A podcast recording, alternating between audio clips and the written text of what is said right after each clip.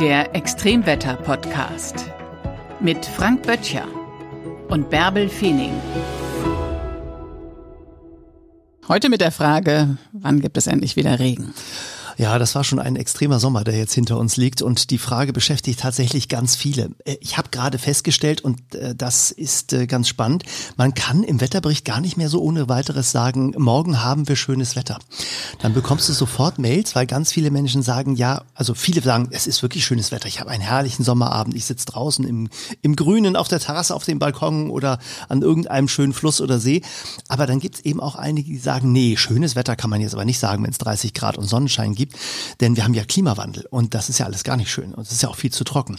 Also es ist ganz spannend, dieses extreme Wetter, das wir dann eben manchmal haben. Im Sommerurlaub ja genießen. Da reisen wir extra nach Italien, um zwei Wochen lang Werte über 30 Grad zu genießen. Bei uns empfinden wir das nicht immer nur eingeschränkt als positiv und das merke ich schon, dass wir auch bei der Wettervorhersage deutlich sensibler geworden sind. Also wir gucken da schon drauf und sagen dann, naja, den, dem einen oder anderen, der einen oder anderen gefällt es jetzt, was da kommt, 30 Grad und Sonnenschein, die empfinden das als schönes Wetter, aber es gibt eben auch einige, die sagen, das ist mir zu heiß und eben, du hast es schon angesprochen, auch zu trocken. Es ist auch einfach schon zu lang. Es hört ja gar nicht auf. Wie lange geht es denn noch so weiter mit diesem schönen Wetter?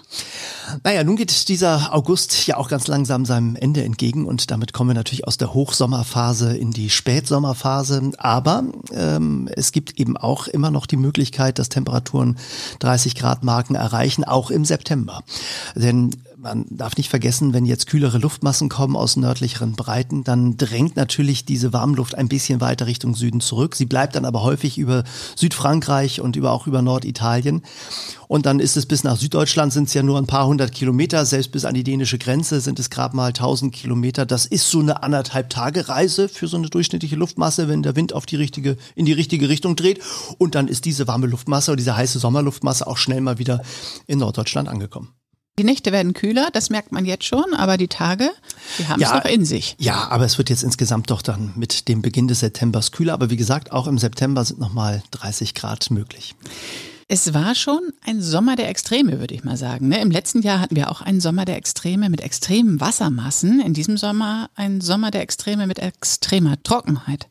Ja, wir erinnern uns noch an diese Hochwasserkatastrophe an der A mit diesen gigantischen Regenmengen über 300 Liter pro Quadratmeter innerhalb von 24 Stunden. Also 30 Zentimeter Wasser, das kann man sich dann schon vorstellen in seinem heimischen Wohnzimmer. Äh, wenn man da 30 Zentimeter stehen hat, dann ahnt man, das ist doch also mehr als da so ins Wohnzimmer gehört gehört. Und wenn das eben flächendeckend runterkommt, dann verursacht das eben solche Katastrophen wie das, was wir an der, an der A erlebt haben. Dieser Sommer war äh, völlig anders. Er war in vielen Landesteilen viel zu trocken.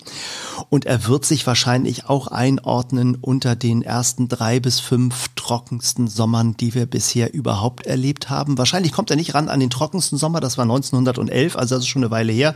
Auf Platz zwei bisher 2018.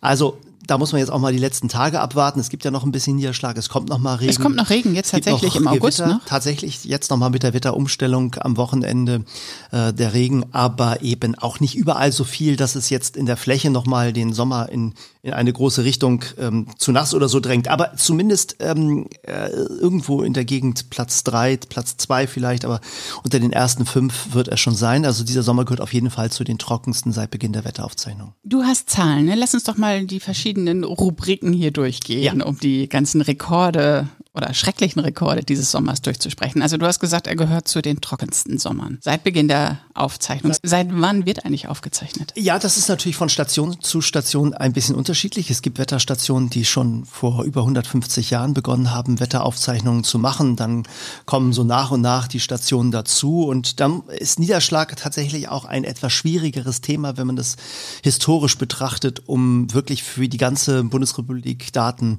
äh, zu erheben. Es gibt nämlich den großen Unterschied der Erfassung über die Station und über die Fläche. Denn nicht jedes große Gewitter landet immer genau auch in einem Regentopf. Wenn man alle Regenmessstationen in Deutschland nebeneinander stellen würde, das sind so kleine Töpfe, die haben einen Durchmesser von etwa 20 Zentimetern. Das nennt man so Hellmann-Topf. Das ist der Hellmann hat das da mal, da mal erfunden. So und diese und diese Station, wenn man diese Töpfe alle nebeneinander stellen würde, alle in Deutschland, 5000 Niederschlagsstationen gibt es, dann ist das ungefähr die Fläche eines Fußballplatzes. Das heißt also mit der der Fläche eines Fußballplatzes referenziert man dann den gesamten Niederschlag, der in ganz Deutschland aus den Wolken herausfällt. So, und nun kann man sich vorstellen, ein Fußballplatz irgendwo bei uns in der Nachbarschaft, im Dorf um die Ecke oder in der Stadt und dann kommt ein Gewitter und dann bleibt der Fußballplatz trocken und daneben ist das große Unwetter und alle werden nass. Und dann bekommt man schnell ein Gespür dafür, dass es nicht immer so ist, dass so ein Gewitter immer auch in den Regentopf hineinfällt, sondern häufig eben auch genau daneben. Das meiste fällt sowieso vorbei. Das meiste fällt daneben. Ja, das kennen wir ja auch manchmal aus der Küche. Also insofern, darauf muss man achten. Und das bedeutet eben, äh, dass äh, wir eben diese Flächendaten nur bekommen, wenn wir auch zum Beispiel Radardaten haben. Also wenn man wirklich weiß, wo fällt gerade in ganz Deutschland überall flächendeckend Niederschlag oder eben auch nicht. Also das, was zwischen den Stationen fällt. Und äh, das ist natürlich noch gar nicht so lange möglich, weil wir erst seit 25 Jahren flächendeckend Radardaten erheben. Also erst seitdem gibt es Radarstationen, die wirklich den Niederschlag flächendeckend in Deutschland kartieren. Insofern ist alles das, was davor gemessen worden ist, immer nur an diesen Punkten möglich. Während wir bei den Temperaturen, da ist drumherum meistens die Temperatur relativ ähnlich. Also neben dem Fußballplatz ist es relativ ähnlich warm wie, wie irgendwie drei Straßen weiter. Aber beim Niederschlag ist das eben anders. Und deshalb äh, kann ich im Moment auch nur auf Basis der Flächendaten sagen, also wahrscheinlich irgendwo auf Platz 5 und bei den Stationsdaten wahrscheinlich auch irgendwo in diesem Bereich, aber äh, der trockenste Sommer eben bisher 1911 und das basiert eben dann tatsächlich auf den Wetterstationsdaten, denn damals gab es logischerweise nicht viele Telefone und noch weniger Radarstationen. Mhm. Kommen wir zu den Temperaturen. Ist es denn einer der heißesten Sommer? Ja, das ist deutlich einfacher und äh, es ist tatsächlich einer der heißesten Sommer, der jetzt hinter uns liegt. Mit Temperaturen, die ja zum Teil die 40 Grad Marke überschritten hatten. Wir erinnern uns vielleicht noch alle ein bisschen äh, dämmerig vor lauter Hitze im, äh, im Kopf äh, am 20. Juli äh, diesen Jahres 40,3 Grad in einigen Teilen Deutschlands. Bad Neuenkirchen beispielsweise ist die Station eben mit diesem höchsten Wert an diesem Tag. Aber sogar in Norddeutschland, Hamburg hatte an dem Tag die höchste bisher jemals gemessene Temperatur Temperatur in Neuwiedental. Das ist ein Stadtteil, der liegt knapp südlich der Elbe mit 40,1 Grad. Also auch in Hamburg das erste Mal ein Wert mit über 40 Grad. Gab es also, bis dahin auch nicht. Also es gab, war schon ein Sommer mit extrem hohen Temperaturen. Konntest du die Hitze ab? Ja, ich kenne die ganz gut ab. Also wir waren in Südfrankreich im Urlaub und hatten also wirklich auch mehrere Tage in Folge, also durchaus zwei Wochen in Folge mit Temperaturen zwischen 34 und 38 Grad und mich stört das persönlich nicht. Ich brauche dann immer so zwei Tage, um das so ein bisschen mich anzupassen, aber dann ändert man vielleicht auch seinen Alltag. Also wer mich beobachtet, stellt fest, ich verlagere dann meine Tätigkeit so ein bisschen mehr in die Abendstunden, wenn es dann wieder ein bisschen kühler wird. Äh, mittags äh, in der ganz großen Gluthitze bin ich da nicht so besonders aktiv oder ich gehe irgendwo hin, wo es ein bisschen kühler ist, ins Haus und bin nicht gerade draußen in der prallen Sonne. Also wenn man sich anpasst, bei mir jedenfalls ist es so, dann komme ich mit diesen hohen Temperaturen eigentlich ganz gut klar. Aber das ist natürlich wirklich, muss man immer auch sagen, von der Physis und auch vom Charakter, es ist von Mensch zu Mensch wirklich völlig unterschiedlich. Und ich kenne auch Menschen, die sagen, boah, das ist mir einfach zu viel, damit kann ich überhaupt nicht klarkommen. Ja, ich habe sogar einige Menschen beobachtet, die bei 30 Grad noch äh, durch die Gegend joggen, weil sie das einfach jeden Tag machen um die Uhrzeit. Und das ist natürlich auch etwas, wo man dann äh, vorsichtig sein muss, weil der Körper natürlich nicht automatisch ähm, immer am jeden Tag genau nicht nur die gleiche Leistung bringt, sondern auch in der Lage ist, so hohe Temperaturen dann zu vertragen. Also es gibt immer auch Menschen, die dann plötzlich feststellen, ich bekomme große Kreislaufprobleme, weil eben äh, der Körper muss natürlich auch seine Kühlungsfunktion aufrechterhalten und das wird natürlich umso schwieriger, je höher die Temperaturen sind. Und wenn ich dann noch körperlich aktiv bin, dann wird es natürlich umso schwieriger. Aber wir können ja mal auf die Zahlen des Sommers gucken. Ja, lass uns weitermachen. Also, was für eine Durchschnittstemperatur gab es denn in diesem Jahr? Ja, es war vor allen Dingen, wenn man jetzt mal auf den August äh, schaut, der liegt jetzt ja so gerade hinter uns, so wir sind so in den letzten Zügen. Äh, da war der wärmste August, den wir bisher überhaupt hatten in Deutschland 2003 mit 20,6 Grad im Flächenmittel. Und äh, wir haben jetzt äh, 20,3. Also oh, nicht viel dahinter. Und damit liegt er im Moment auf Platz zwei äh, und äh, liegt damit ungefähr 4,12 Grad über dem Langzeitmittel 1961, 1990. Also er war für die Jahreszeit war es einfach viel zu warm. Ein sehr überdurchschnittlich temperierter ähm, August. Und wenn man sich den gesamten Sommer anschaut, da war der Sommer 2003 weiterhin der Spitzensommer. Also der hatte Temperaturen im Flächenmittel, also ganz deutschlandweit, alle drei Monate, Juni, Juli, August, 19,7 Grad, gefolgt von 2018 mit 19,3 Grad. Und dann kommt schon bis äh, jetzt gemessen, so es wird noch ein bisschen kühler jetzt, aber 2022 mit 19,3. 2019 hatten wir 19,2. Das ist so knapp dahinter. Und jetzt muss man die letzten Tage mal so ein bisschen abwarten. Aber Platz drei oder Platz vier wird es sein. Also der Sommer 2022 gehört zu den Top 5. Also auf jeden Fall Platz vier, vielleicht sogar Platz drei, gleich auf mit ähm, 2019. Also insofern, ähm, das ist auf jeden Fall einer der ganz großen Hitzesommer in, in, Deutschland gewesen. Deswegen gibt es gleich noch einen weiteren Rekord, nämlich einen Sommer mit total vielen Sonnenscheinstunden. Ja, tatsächlich, die Sonne hat sich in diesem Jahr doch deutlich gezeigt. Wir haben eben vor allen Dingen auch viele Hochdrucklagen gehabt. Das unterscheidet auch nochmal diesen Sommer vom, vom letzten Jahr. Da hatten wir ja auch durchaus viele Tage mit Temperaturen, die die 30 Grad Marke erreicht hatten, aber eben mit einer sehr viel feuchteren Luftmasse. Es hat immer sehr schnell wieder auch mal Gewitter gegeben. Das war in diesem Jahr doch lange Zeit nicht so. Wir hatten auch eine Wetterlage mit einer sehr lang gestreckten Hochdruckzone, sogar jetzt im August nochmal, äh, die von den britischen Inseln bis nach Skandinavien gereicht hat mit einer eher östlichen Strömung und da haben wir eben auch gesehen, mal vier, fünf Tage am Stück, wo kaum ein Wölkchen zu sehen war über Norddeutschland. Wir bekommen ja dann immer diese feuchteren Luftmassen rein, wenn die, wenn die Windrichtung eher auf Südwest dreht, dann neigt die Atmosphäre dazu, wieder so kleine Tiefdruckgebiete über Mitteleuropa zu produzieren. Dann kommt von den britischen Inseln, von der Nordsee wieder ein bisschen kühlere Luft herein.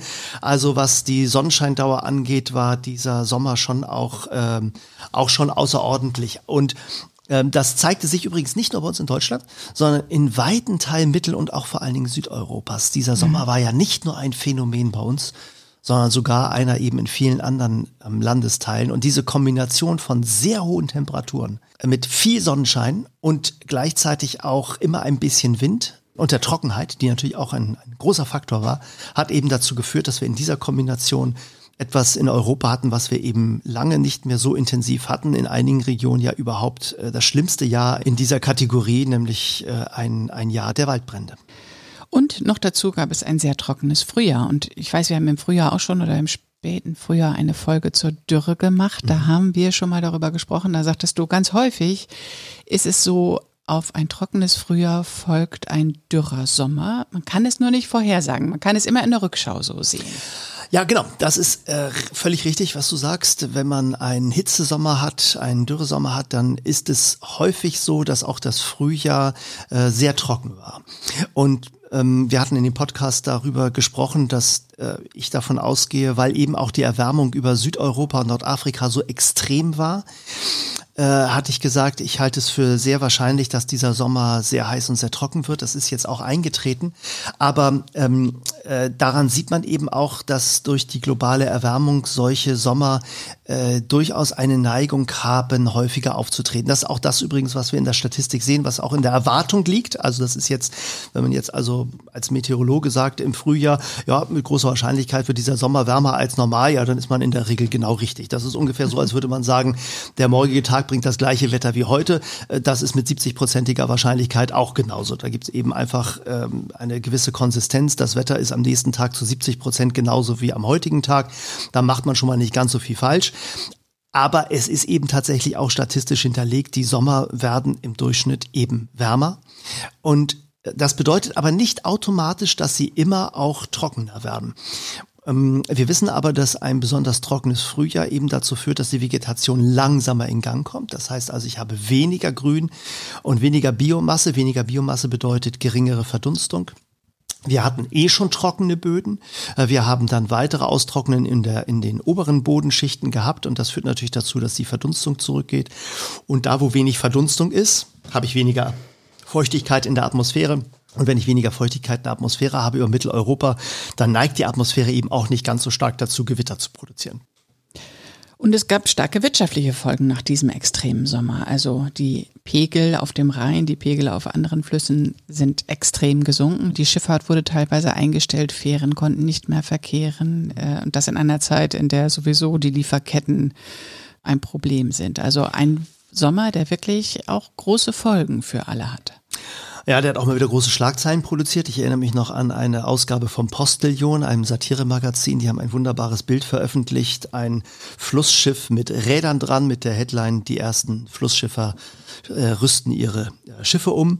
Äh, aber äh, was man da so humoristisch betrachtet, hat natürlich eben auch wirklich eine wirtschaftliche Komponente, die du eben angesprochen hast. Der Rhein mit Pegel Null, etwas, was historisch äh, noch nie da gewesen ist. Äh, das heißt natürlich nicht, dass da gar kein Wasser mehr drin ist, aber der Pegel äh, ist eben an einer Stelle, wo dann eben tatsächlich kein, kein Wasser mehr war und etwas, was man sich eigentlich nie vorstellen konnte, dass an der Stelle kein Wasser mehr ist. Das liegt natürlich auch daran, dass mehrere Faktoren zusammenkommen. Wir äh, werden natürlich äh, immer weniger Wasser auch haben, die von den Gletschern kommen. In diesem Jahr hatten wir enorme Gletscherschmelze. Äh, viel Wasser, was von den Gletschern abgeschmolzen ist, weil die Temperaturen so enorm hoch sind. Aber in den Flüssen hat es eben wenig Regen gegeben, also in den Estuars, in den Zuläufen, sodass also die Pegel erheblich gesunken sind. Und das hat äh, nicht nur Auswirkungen auf die Wirtschaft, weil eben die, die Wasserstände so niedrig sind, dass die Flussschifffahrt nicht mehr fahren kann oder dass die Industrie auch kein Kühlwasser mehr aus den, aus dem, aus den Flüssen ziehen kann ähm, und äh, einige Produktionsstätten eingestellt werden müssen, sondern es hat natürlich auch unmittelbare Auswirkungen auf die Vegetation und auf Flora und Fauna im Flusssystem. Äh, wir haben die Bilder der Oder gesehen mit den gestorbenen äh, Fischen. Da wird es sicherlich Ursachen haben, die auch mit Chemie und Einträgen zu tun tun haben, aber es hat auf jeden Fall auch damit zu tun, dass die Sauerstoffgehalte eben erheblich geringer sind als in einem normalen Fluss mit normalen Wassertemperaturen. Bei hohen Wassertemperaturen ist Wasser viel weniger in der Lage, Sauerstoff aufzunehmen.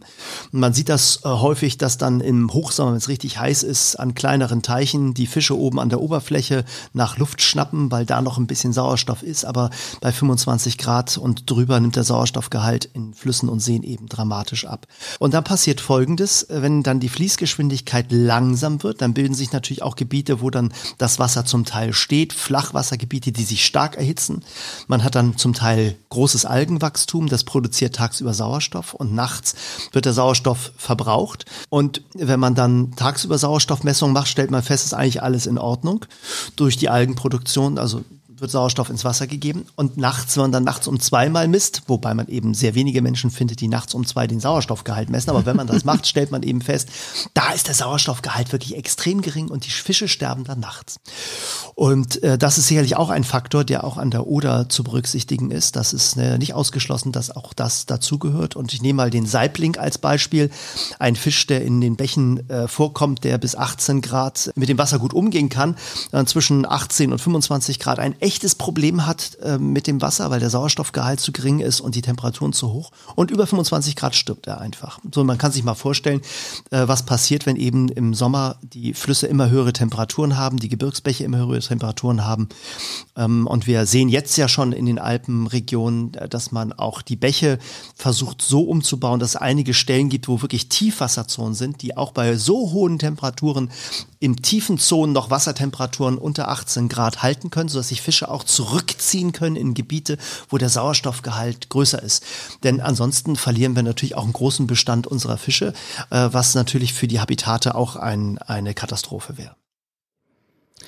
Was für ein Sommer 2022, ein gnadenloser Sommer, habe ich irgendwo gelesen. Ein paar Tage haben wir noch bis zum 31. August, dann ist der meteorologische Sommer zu Ende. Ja, der ursprüngliche Sommer geht ja noch bis zum 23. September, ne? Ja, der geht noch ein bisschen weiter, aber die Meteorologen sind ja so äh, mathematisch orientiert und die haben das dann eben alles genau sortiert und haben dann gesagt, ja, also der Sommer gehört ist mathematisch eben einfach zu berechnen. Drei glatte Monate, Juni, Juli, August und dann ist der meteorologische Sommer auch schon zu Ende und alle anderen gucken auf den Kalender und sagen, ach, guck, ich, ich habe noch drei Wochen. Wer äh, Interesse hat, sich äh, auch diesem Sommer noch mal ein bisschen in der Retrospektive zu widmen, auch unter dem Gesichtspunkt Dürre, äh, empfehle ich am Montagabend eine Dokumentation in der ARD und danach bei Hart oder Fair auch nochmal in der Diskussion mit Sven Plöger zusammen eine Diskussionsrunde eben zu diesem Sommer, zu der Dürre-Situation, die wir in vielen Orten hatten. Und es lohnt sich, die Dokumentation anzugucken, denn da kann man sehen, was man alles so mit Wasserzählern machen kann. Ähm, und das Wasser äh, ein knappes Gut ist, das wissen wir alle. Dass es Geld kostet, weiß auch die Landwirtschaft. Und ähm, wie da manchmal getrickst wird, das erfährt man auch dann in dieser Dokumentation am Montagabend. Und wer diese Folge jetzt erst später hört und ähm, die Sendung am Montag dann verpasst hat, der findet das alles natürlich auch in der Mediathek der ARD. Das war der Extremwetter-Podcast mit Frank Böttcher und Bärbel Feening.